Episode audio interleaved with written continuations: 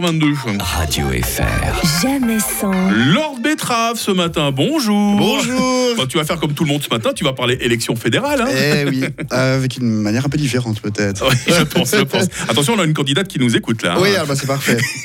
Mike, plus que deux semaines avant le moment le plus bandant de l'année, le Ah. Super Bowl des cantons, les élections fédérales. Et comme la majorité des citoyens suisses, Mike, tu t'en fous Non, non, non, Non, non. Alors, pas le droit de on- dire on ça en tant qu'homme de radio. C'est hein. vrai, c'est vrai. On, on le rappelle, euh, le peuple de chaque canton élit des députés et ces députés auront la lourde tâche de réélire les mêmes membres du Conseil fédéral. Et dans le cas où les députés ne seraient pas du tout, du tout satisfaits d'un Conseil fédéral, à ce moment-là, la sanction est immédiate. Le Conseil fédéral est réélu, mais avec moins de voix. Euh, Du coup, pour ces élections fédérales, je vous propose un petit tuto explicatif des différents partis politiques suisses pour comprendre en quoi chacun essaie de déformer la réalité pour rentrer dans son programme. En gros, ils disent plus ou moins tous de la merde, mais différemment.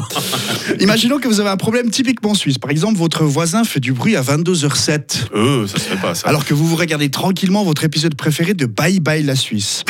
si votre régie immobilière est socialiste, aucun problème, elle va organiser un référendum populaire des locataires et envoyer une pétition aux riches propriétaires de l'immeuble pour qu'ils procèdent à un déblocage étatique des fonds solidaires afin de subventionner des murs anti-bruit inclusifs qui permettront dans un avenir lointain à chacun et chacun.s.x.QIA+, de bénéficier d'un espace silence de développement personnel. Le temps que la demande n'aboutisse pas et que les fonds inexistants arrivent au compte-goutte, votre voisin aura eu des enfants qui auront déménagé, le concept de télé n'existera plus et vous serez mort de vieillesse deux fois.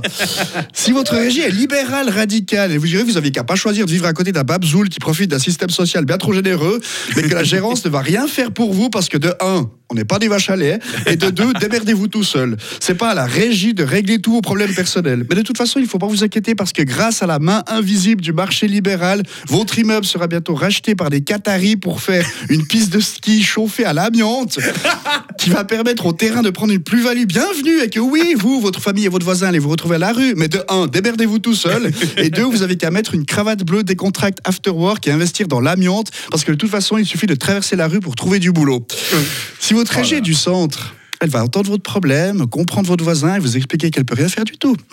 si votre régie est démocrate chrétienne, elle vous dira qu'il faut ignorer cette brebis égarée de célibataires de voisins, qu'il faut plutôt boire une bouteille de blanc valaisan et faire un enfant avec la femme du voisin pour que vous puissiez vous consacrer à des problèmes bien plus chiants à régler, mais en famille.